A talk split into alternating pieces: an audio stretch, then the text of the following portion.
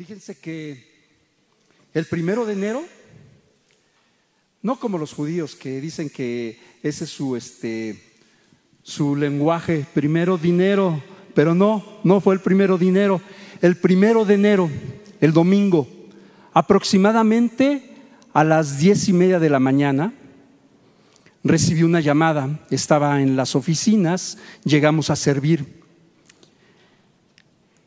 Descuelgo el teléfono y se oye una voz como todos alguna vez hemos tenido, por supuesto, un teléfono aquí en la oreja. Y lo primero que escucho, palabras más, palabras menos, es, ayúdeme, me quiero suicidar. Y les digo la verdad, hermanos, yo dije, ¿yo por qué? Casi, casi como Jonás, ¿y yo por qué? O sea, ¿qué, me viene a mí a cargar esta persona que si se suicida? Resulta que yo, y yo casi, casi como, ¿y yo por qué? Y me dijo, ayúdeme, le dije, a ver, a ver, a ver. Primero pensé que era una broma. Y le quise indagar un poquito más, a ver, a ver, ¿cómo, obtuvo el teléfono de aquí? ¿Viene a la iglesia o, o qué pasó?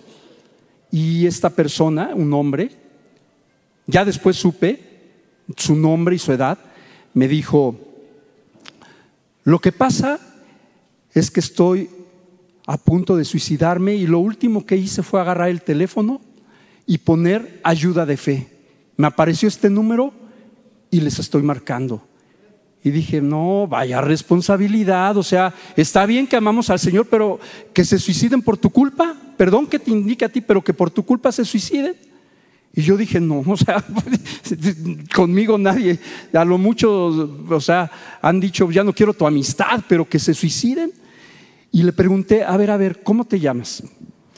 Y apunté sus datos, por aquí los traigo porque los apunté de una, forma rápida. Me dijo, me llamo Lorenzo, tengo 52 años. Y yo dije, luego, luego, vente para la iglesia para que alguien te ministre, ¿no? No, pues, ¿dónde estás, Lorenzo? En Tláhuac, bendita distancia. Bendita distancia. Y dije, no, tengo que hacer algo. Yo creo que Dios nos ha puesto para hacer luz, pero, pero ¿y si de veras se suicida? ¿Y a qué voy? Empecé a indagar un poquito en su vida, le empecé a preguntar. Me dijo, mire, estando yo en edad joven, palabras más, palabras menos, me involucré con amigos que me invitaron a tomar. Por muchos años yo fui alcohólico, entré a un grupo de doble A he permanecido y he caído, he caído hasta, eh, algunos conocerán más que yo de lo que es el, doble A, me dijo que había caído hasta, no sé si se le llaman separos, alguien que me ayude. Anexos, gracias. Alguien me dijo anexos, gracias. Me dijo, he caído hasta los anexos. Yo había escuchado un poco de los anexos y sé que no está tan, tan padre eso, por lo que poquito que he escuchado. Y, empecé a decirle, oye, ¿por qué? Y me dijo, es que yo decidí involucrarme con gente que no me hizo bien y ahora tengo un problema y tengo un problema. ¿Y qué pasó, Lorenzo? Pues que volví a caer, volví a tomar y perdí todo mi aguinaldo, perdí todo el dinero. En mi casa ya no me quieren. Ayer, que fue el último día del año, mi esposa me corrió. Ya no quiero nada, ya estoy harto. Le he dicho a Dios que me ayude y no me ayuda. Y yo dije, no, bueno, pues creo que fue un milagro para Lorenzo porque tomé la llamada y le empecé a decir, ¿sabes qué, Lorenzo? Al final son decisiones, algo que el pastor estaba orando ahorita. Y quise tomar este ejemplo, traigo dos ejemplos para iniciar esta plática, predicación, disertación, reflexión, como quieras llamarle. Pero él me empezó a contar un poco de su vida y en eso, pues bueno, dije, voy a tomar toda la atención para él y le dije, ¿sabes qué, Lorenzo? Tú has escuchado de Dios. Y no, no me voy a meter al detalle para todo lo que le dije, porque fueron como 40 minutos. Algunos hermanos estaban ahí esperándome que terminaran porque querían las aguas, otros querían los Kleenex para la reunión, otros querían que dónde estaban las llaves de los niños y yo clavado con Lorenzo. Total que le dije, Lorenzo, al final, cuando cuelgues, va a ser tu decisión. Yo no voy a estar ahí, pero es tu decisión. Y después de estar de veras dialogando, Dios me dio palabras, me dijo, ¿sabe qué? Le agradezco y no voy a hacer nada de lo que yo tenía pensado. voy a hacer algo al respecto y decido, él aceptó a Jesús, lo invité a que aceptara a Jesús y voy a decidir ir a una iglesia para que me ayuden. Le dije, sí, pero no te vayas, o sea, tampoco te vayas ahí con los budistas o tampoco, o sea, yo entiendo que hay muchas ideas. Le dije, pero ¿sabes qué? Busca a Dios no como una religión, decide buscar la presencia de Dios. Total que colgó, ah, yo le pedí su teléfono. ¿Creen que me lo dio? No, no, no me lo dio. Dije, bueno, Lorenzo, yo, yo pienso, yo pienso, o sea, digo, a lo mejor Lorenzo se avergonzó después de encontrar a alguien que le ayudó y saber que se iba a suicidar y que al final lo iba a hacer. Yo agradezco a Dios al final por la vida de Lorenzo y estoy convencido de que Dios, porque yo me puse a orar por él, ¿eh? está haciendo, tomando decisiones para hacer algo más de su vida. Estoy convencido, después de lo que platicamos y al último por lo que me dijo, estoy convencido de que Lorenzo va a hacer algo. Me acordé de una película que vi cuando yo era más o menos joven. Digo, todavía estoy joven, pero se llamaba la película Un milagro para Lorenzo. No sé si alguien la vio, es un niñito. Algunos están asintiendo con su cabeza. Si alguien la vio, no, es una película muy este muy, triste porque al final el niño tiene una enfermedad terrible y no, no, se las spoileo, pero bueno, la película se llama Un milagro para Lorenzo y yo dije, Dios, un milagro para Lorenzo. Probablemente yo le dije, pues ahí tienes la, dirección, probablemente el día de hoy esté viendo Lorenzo esto. Lorenzo, aún Dios te puede dar una nueva perspectiva de vida, si es que lo está viendo el día de hoy, porque lo invité a que, viera las reuniones y las redes. Pero ¿a qué voy? ¿Cuál es el punto? ¿Cuál es el tema del día de hoy? Miren, el tema de hoy, dije, Señor, eh, esto, esto motivó a la plática que vamos a tener el día de hoy y puse, decisiones pequeñas te pueden llevar a grandes triunfos, decisiones pequeñas te pueden llevar a fracasos oscuros. Y para que no nos hagamos bolas, el tema nada más decisiones. Porque si no, tan largo, después, oye, hermano, ¿cómo se llamó el tema? No, pues, estaba bien largo, ni me lo aprendí. ¿Cómo se llama el tema? Decisiones. Fíjense que las decisiones son determinantes para la vida personal, para la vida familiar, para todo momento las decisiones son sumamente importantes de veras. Y no nada más en nuestra existencia, sino que en muchas ocasiones determinan las victorias, los éxitos o los fracasos. ¿Cuántos hemos tomado muy buenas decisiones? Ya. Bueno, gracias a Dios por los dos que han tomado buenas decisiones. ¿Cuántos han tomado malas decisiones? Yo. Ah, levantaron más las manos. Fíjense cómo, esa es otra, cómo a veces nos fijamos más en lo malo que en lo bueno. Ay, es que a veces entra el síndrome de Marga López, ¿no? Esas películas de los años 50, es que me lo merezco y siempre lo malo, pero no, también hemos tomado buenas decisiones. Y aunado a esto, cada que empieza un año, ¿cómo vienen las decisiones? Éjele, vienen las buenas, ¿verdad? ¿Cuáles son los propósitos para este año nuevo 2023? ¿Qué creen? Me di a la tarea, porque hablando de este de Lorenzo, me, quedó claro que al final son decisiones que tú y yo tomamos a lo largo de nuestra vida. Y me metí a las redes eh, y, puse decisiones, bueno, puse propósitos para este 2023. Tómala. Me salieron 23. Se las voy a nombrar. No sé cuántas tengas tú para este año. Pero fíjense los propósitos de año nuevo. Muchos ya se lo saben. Y luego, luego el primerito, no sé si por aquí tengan uno. El primero que me salió fue hacer ejercicio. El segundo, a ver, se van aceptando ahí propuestas perder peso y hacer dieta. El tercero, comer saludable. Hasta ahí me voy a quedar tantito. Me puse a la tarea también de buscar un poquito y resulta que con la venida de ustedes me voy a venir para acá y encontré esto en las redes. Y no por lo que comas o no comas, pero ahí está la decisión. Haz de cuenta que es el 2023 y muchos de nosotros decidimos que para este año va a ser el año efectivo, ¿no? El año F. Efectivo. ¿Por qué? Porque ya voy a dejar de comer puras cochinadas. Ya voy a dejar de comer. Bueno, no les digo porque no, tampoco quiero ofender a alguien, pero comida chatarra. Ahora sí voy a hacer ejercicio. Eso lo dijimos en el 2022, porque yo también me incluyo. Lo dijimos en el 2021, 20, 19, 18, 17, 16, 15, 14, 13, 12, 11, 10. ¿A poco no? Y, al día y resulta que a la mitad de año muchos claudicamos. Pero bueno, esa nada más era. Muchas gracias muchachos allá arriba que me pusieron esta, esta diapositiva. Eh, les voy a mencionar las demás, a ver si tú te identificas con alguna de ellas. Decisiones, ¿va? Aprender algo nuevo, dejar de fumar, dejar de beber alcohol, viajar a nuevos lugares. Muchos dicen amén. Ah, amén, yo también. Adquirir un nuevo hobby, salir del endeudamiento y ahorrar dinero.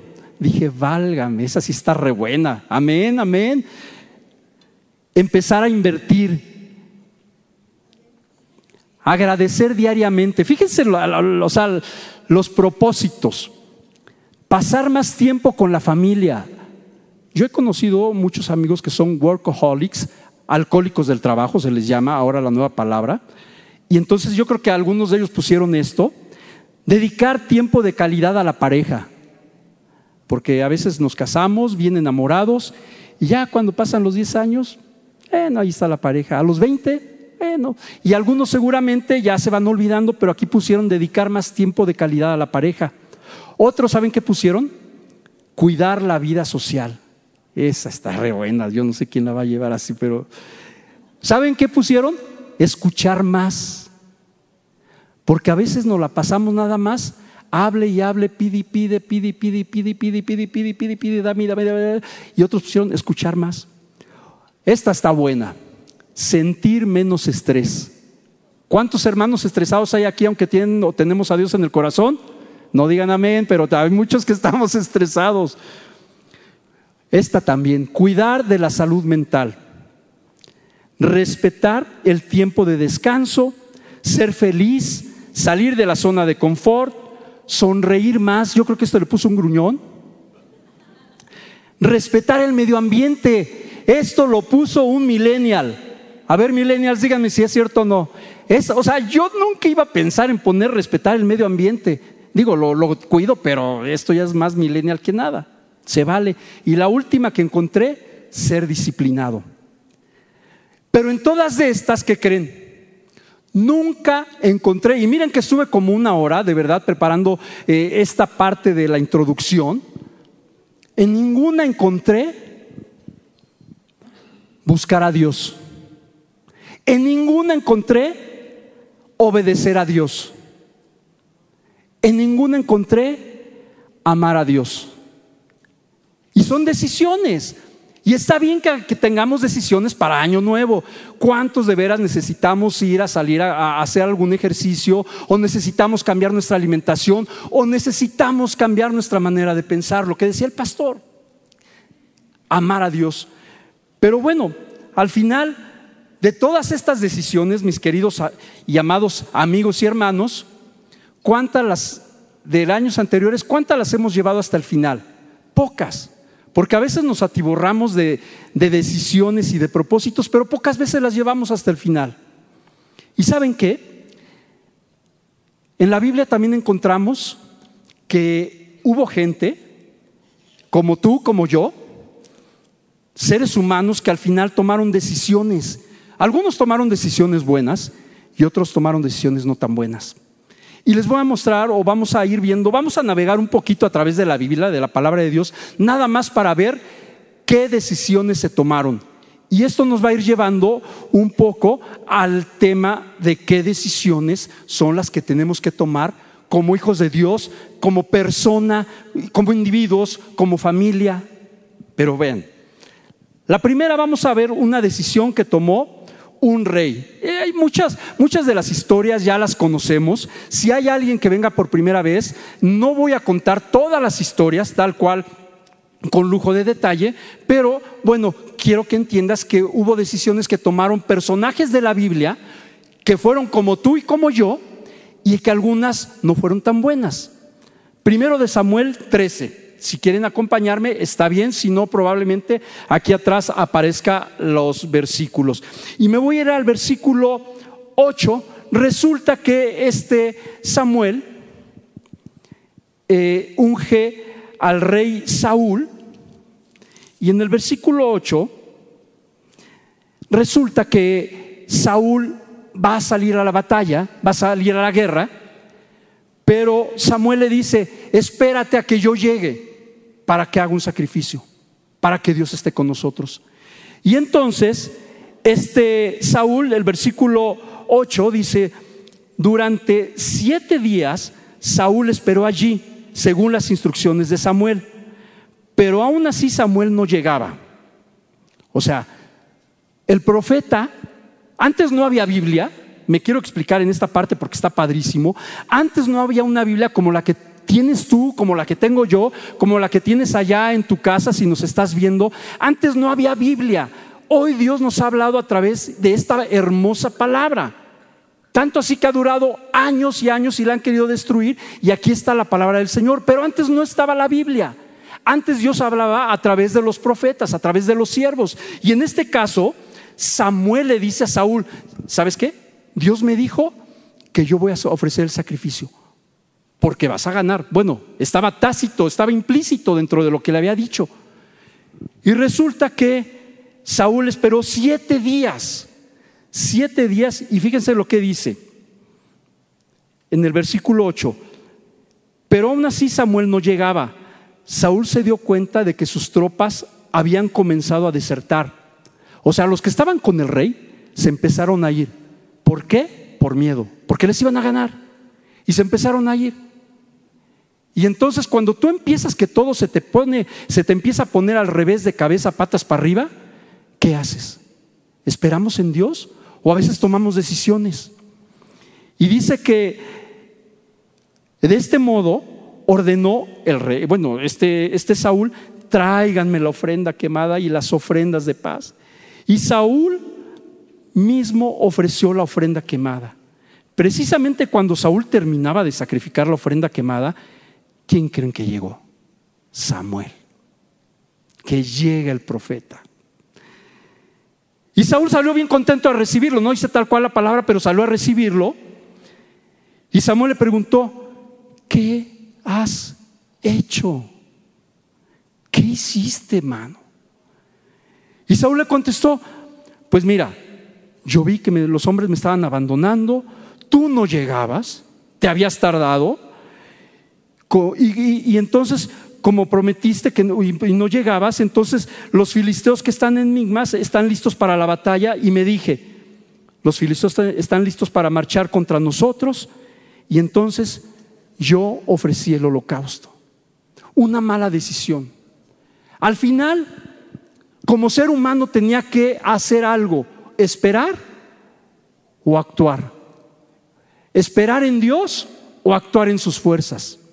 Y muchas veces Dios ha prometido cosas para tu vida o para mi vida y hay veces que vemos un mes, dos meses, Señor, y no dejo de fumar. Cinco meses, Señor, y no dejo de fumar.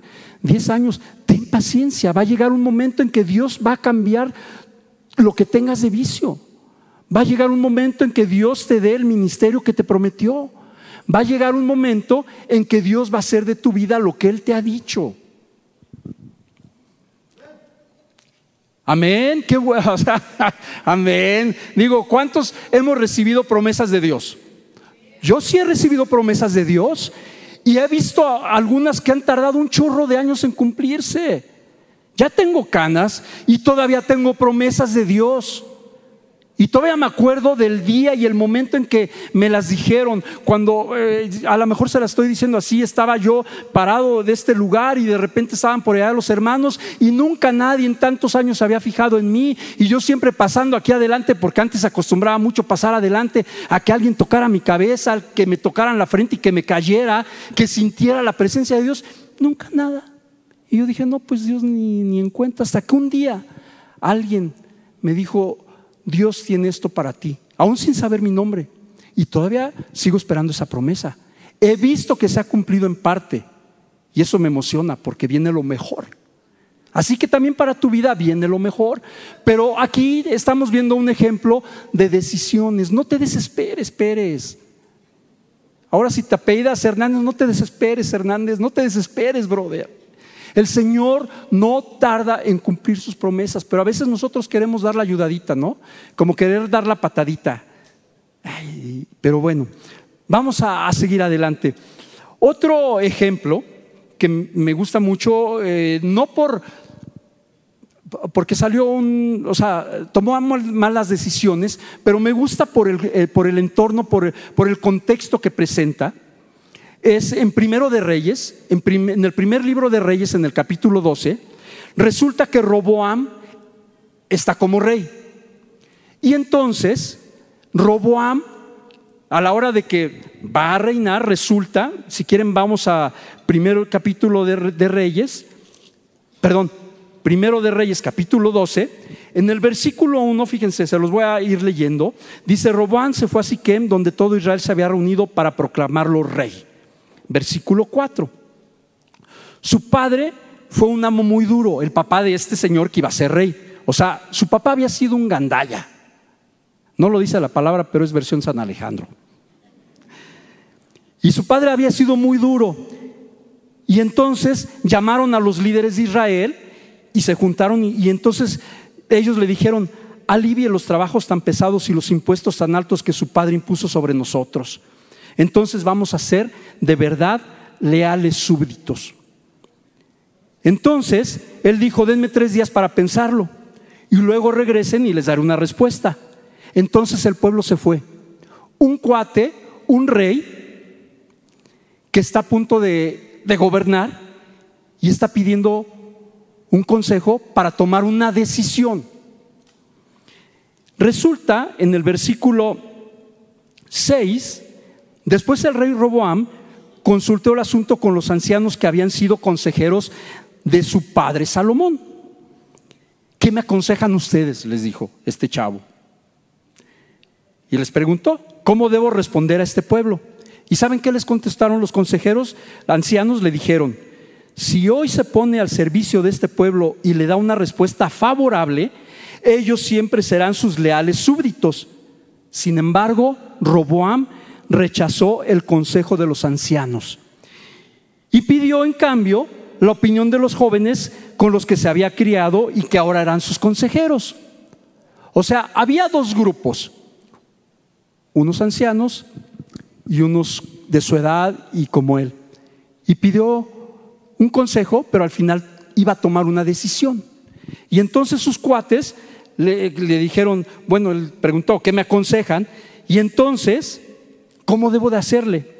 Fíjense lo que dice el versículo 8, lo que le dijeron sus cuates. Rechazó el consejo de los ancianos, el 9, ¿qué, ¿qué me aconsejan ustedes? Y el versículo 10, los jóvenes contestaron, Así debería responder a esos que se quejan de todo y que quieren una carga más livianita. Mi dedo meñique es más grueso que la cintura de mi padre. Es cierto que mi padre les impuso cargas pesadas, pero yo las haré aún más pesadas. Mi padre los golpeaba con látigos, pero yo los voy a azotar con escorpiones. Tómala. O sea, ¿qué, decisión tomarías tú, tomaría yo. Claro que no estamos en ese momento ahí, pero es un ejercicio, un ejemplo, algo que dejó pasmada la palabra de Dios para que también nosotros tomemos conciencia. Pues resulta que efectivamente Roboam tomó el consejo de sus cuates. Imagínense tener un rey así, que, que tomó una decisión mala para todo el pueblo y que al final pues bueno, los únicos lastimados fueron todo el pueblo. Ahora tú y yo diremos, ¿y eso qué? O sea, yo no soy ni rey, ni Roboam, ni Saúl. Pero sabes, tú y yo también tomamos decisiones. Tú y yo tenemos familia, ¿a poco no? Por muy eh, solo que pueda ser tu vida, tendrás a alguien cerca de ti. Y solo me refiero a, la familia de primer grado, que a veces decimos solo, pero siempre estaremos rodeados de amigos y siempre estaremos rodeados de decisiones. Siempre tendrás que tomar una decisión. Tú o yo tenemos que tomar una decisión. A lo mejor no es como la del rey, pero a ver, jóvenes, ¿quiénes son tus cuates? Porque yo también fui joven y yo también tuve cuates y yo también escuché la cantaleta de mi papá que me decía, no te juntes con esos. Pero ¿por qué, papá, si son bien buena onda? No quiero que te juntes con ellos. Ay, mi papá no sabe nada de la vida, no sabe nada de los buenos amigos. Pero por algo me lo decía mi papá. Decisiones. Algunos les hice caso a mi papá, otros no. Pero al final creo que prevaleció el consejo de mis padres en mi vida. Ahora, saben, este año se nos van a presentar muchas decisiones. No soy profeta como tal, cierto que amo a Dios, leo su palabra, oro todos los días, todos pueden orar todos los días, pero no con esto quiero decirles que soy un profeta con lo que les voy a decir, porque a veces uno se sube aquí y a veces uno se pone la, casaca muy religiosa. Estoy profetizando sobre ti. No, esto que les voy a decir acontece en la vida de todo hombre, chinito, japonés, este, hindú, mexicano, español, ¿qué más les gusta? Brasileño, de la Tierra de Fuego, de todos lados. Este año se te van a presentar a ti y a mí oportunidades de decisiones malas. Porque así pasa en la vida. Pero también se te van a presentar tomar decisiones buenas. ¿Qué vamos a decidir? ¿A dónde vamos a ir enfocados en este año, que estamos aquí en la iglesia, pero que también tenemos que entender que tenemos un propósito. Fíjense que en Lucas 23 está la historia de dos personas que estaban crucificadas con Jesús. Uno a su lado derecho, bueno, a su lado derecho y otro a su lado izquierdo. En ese momento, si quieren ir a, Lucas 23, Resulta que estando ahí, pues los ladrones, de alguna manera, es en Mateo capítulo 26, el versículo 69 al 75, dicen, ah, perdón, perdón, perdón, eh, les dije Mateo, no, es Lucas 23, es Lucas 23, Lucas 23 del 39 al 43. están los dos, los dos ladrones al lado de Jesús y están por morir, al igual que Jesús crucificados, ellos por sus decisiones. Al final ellos se merecían estar ahí en esa cruz porque habían robado, no sé si habían ultrajado, no sé qué tanto carambas habían hecho, pero ellos sí tenían que estar en esa cruz. Pero al final tomaron dos decisiones, claro, dos personas, dos decisiones. El versículo 39 de Lucas 23 dice, uno de los criminales colgados junto a él se burló y le dijo, a ver, si tú eres el Mesías, haz que manden para que nos salven ahí a los tres. Y el otro criminal le protestó, ni siquiera temes a Dios ahora que estás condenado a muerte. Nosotros merecemos morir por nuestros crímenes, pero este hombre no ha hecho nada malo. Y le dijo a Jesús, una última decisión.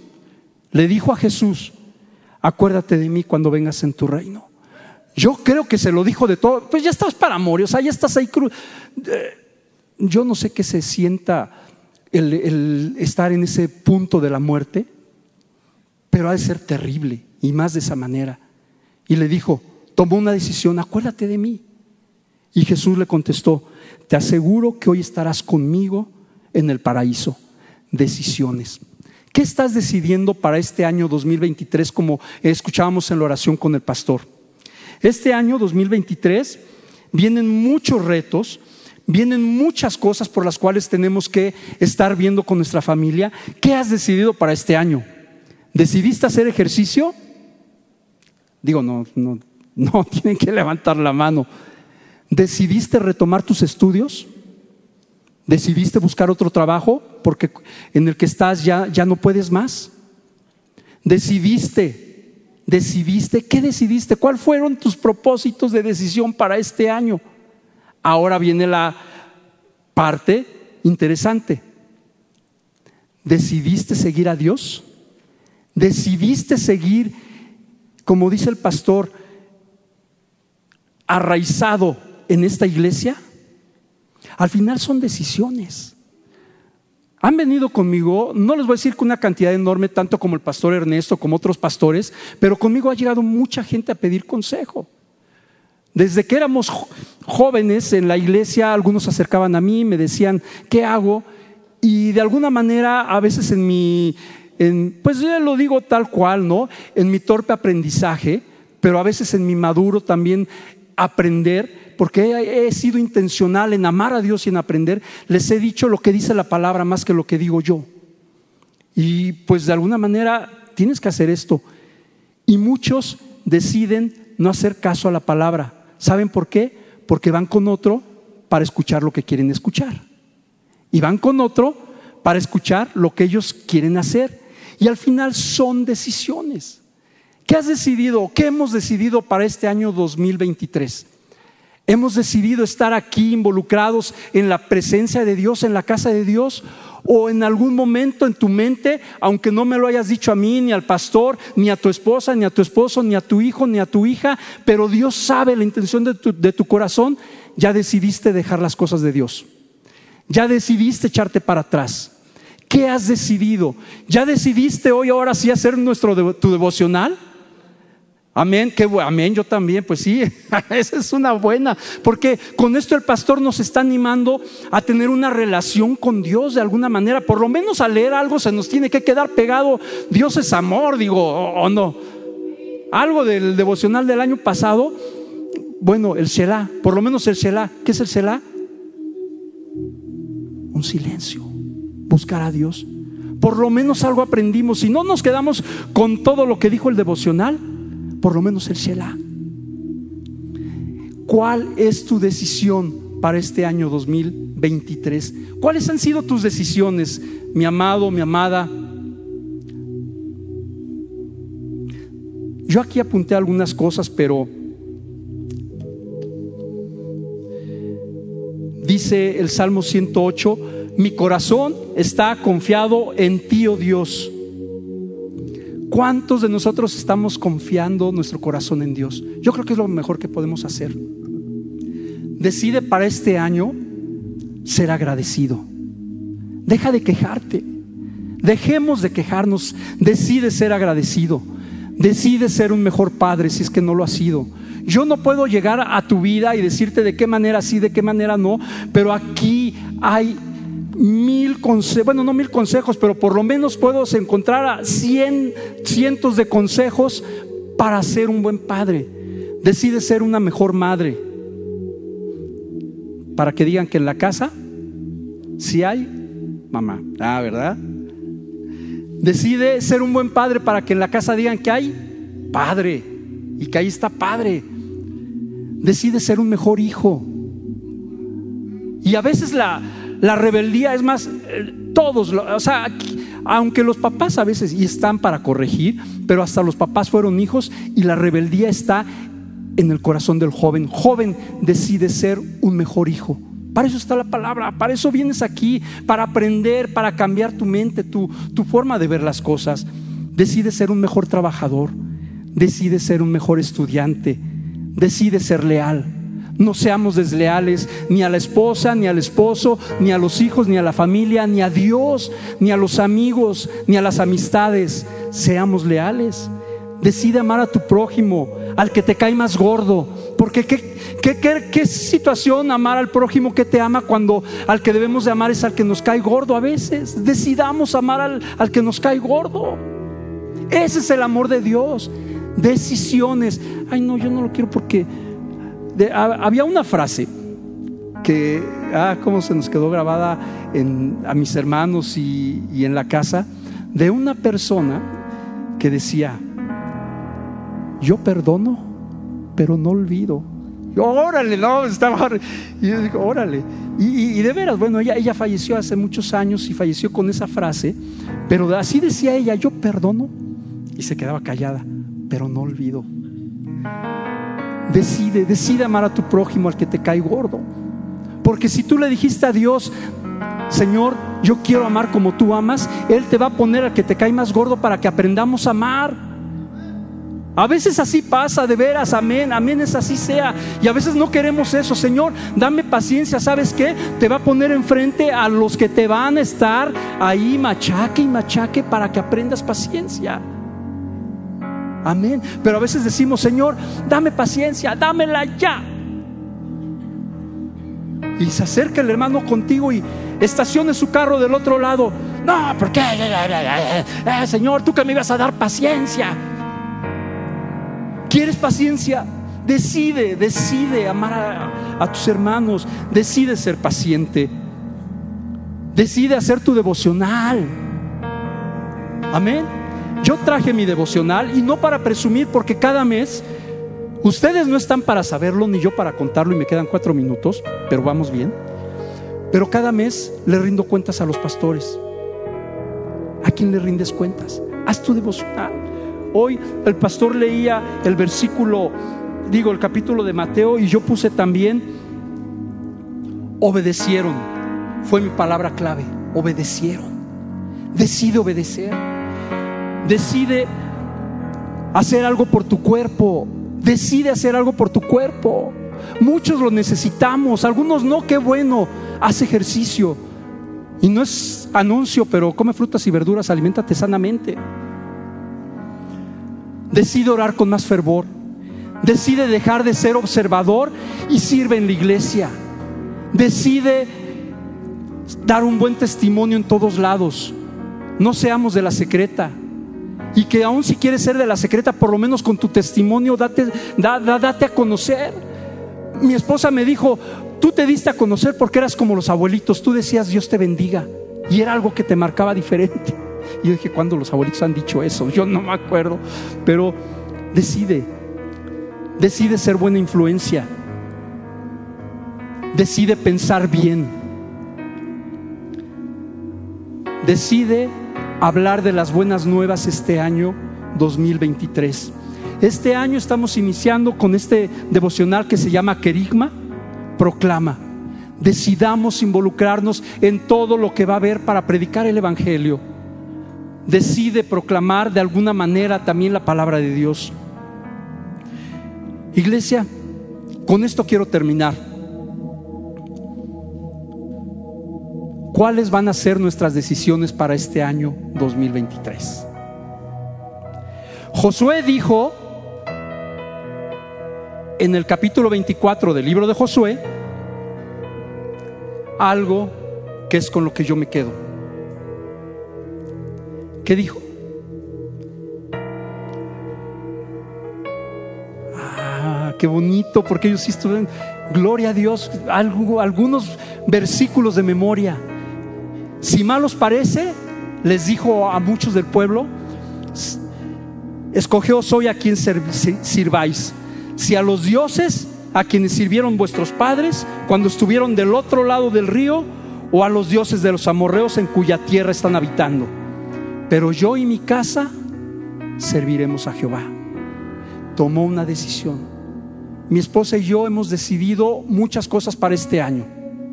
Hemos decidido no se los voy a decir porque esas son secretas, pero hemos decidido. El año pasado decidimos, la mayoría las llevamos a cabo, algunas están todavía por cumplirse, pero hermanos, no claudiquemos. Y tú que vienes hoy por primera vez y por primera vez estás escuchando esta reflexión, predicación o disertación o como gustes llamarle, ¿por qué no decides entregar tu vida a Jesús? Ay, es que me van a quitar las fiestas. No se trata de que te quiten fiestas. Se trata de una relación personal con el que te hizo, con el eterno, con el que un día, miren, un día vamos a estar delante del Padre. Yo no sé cómo sea, pero sé que va a ser así. Un día vamos a morir. No somos, o sea, aquí en la tierra no somos eternos. Las decisiones pequeñas nos van a llevar a ciertos lugares para bien o tus decisiones te van a llevar a cierto lugar para mal decide invitar a Jesús a que entre a tu corazón. No perdemos nada, no te van a quitar nada, simplemente vas a aprender a tener una relación con Dios, con Jesús. Decide, pero solamente y nadie, nadie más que tú ni tu papá, ni tu amigo, nadie va a influir en tus decisiones. Solo tú, solo yo. Y no es canción, solo tú, solo yo. No, no, no. Solo tú vas a decidir si invitas a Jesús en tu corazón. De veras que las mejores cosas que me han pasado en mi vida ha sido a través de pues de la iglesia, a través de tener, tener una relación con Dios. Y a ti, iglesia, a ti, amigo, hermano, que hoy estás aquí este miércoles, a aquellos que nos están viendo del otro lado, que seguramente otro día a lo mejor lo van a poner para estar viendo esta, esta, esta reflexión, esta predicación, ¿qué decides?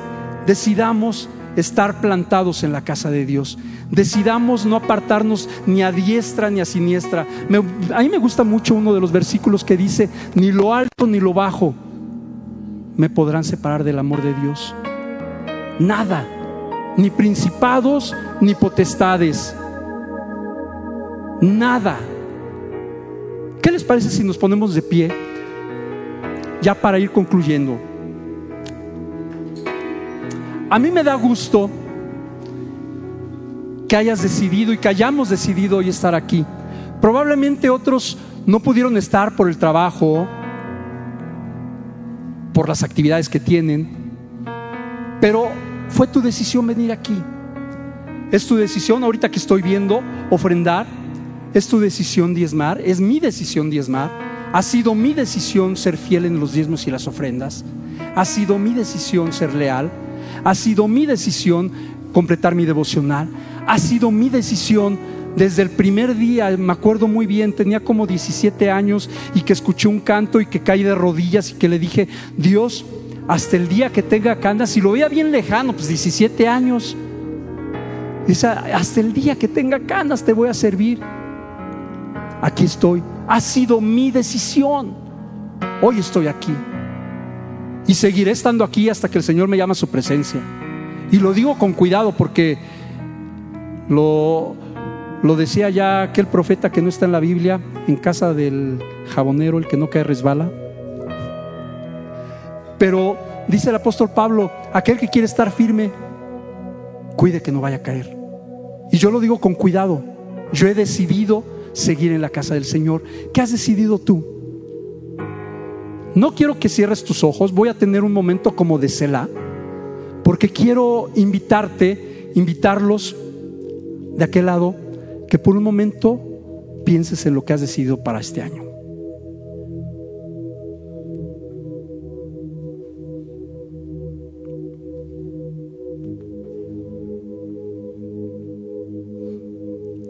Algunos nada más pensaron o han tomado un propósito, una decisión, está bien. En todos los propósitos de este año nuevo yo no encontré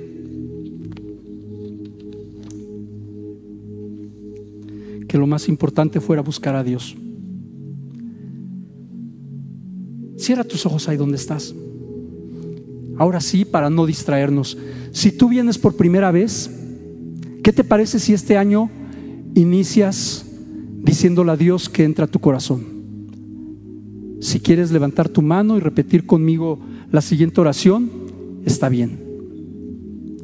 Y dile, Dios, decido hoy buscar más de ti. Jesús, entra en mi corazón y si he tomado, tomado malas decisiones, haz que todo se revierta para bendición mía. Cámbiame y te acepto en mi corazón. Amén. Iglesia, ¿qué les parece si al unísono yo no te voy a dirigir, pero al unísono hoy decidimos estar plantados en esta casa y predicar el Evangelio. Dile ahí en tus palabras al Señor, y yo también se las voy a decir, Señor, tú sabes que a veces me, me cuesta así como que ser bien extrovertido y salir a predicar Dios y decirle a toda la gente, ay, Jesús es el Salvador del mundo. Tú me conoces bien, Dios, pero con mi testimonio quiero predicarte. De alguna manera, si alguien se, me atraviesa en el camino, como pasó el domingo, seguro voy a seguir predicando Dios. Señor, este año decidimos como iglesia predicar, proclamar tu palabra. Y vamos a crecer, Señor. Y yo declaro y veo por la fe, no nada más esta iglesia llena por la gente, sino una iglesia llena de gente que ha decidido amarte y hemos decidido seguirte y hacer de nuestro México un México diferente. Un México con principios, Señor, de tu palabra. Es lo que decido el día de hoy junto con mis hermanos. Cada quien en sus palabras lo está diciendo, pero hoy decidimos, Señor, voltear nuestras nuestra vista y nuestra mirada a ti. Todo esto sea en el nombre de Jesús y todos decimos amén. Que así sea, hermanos.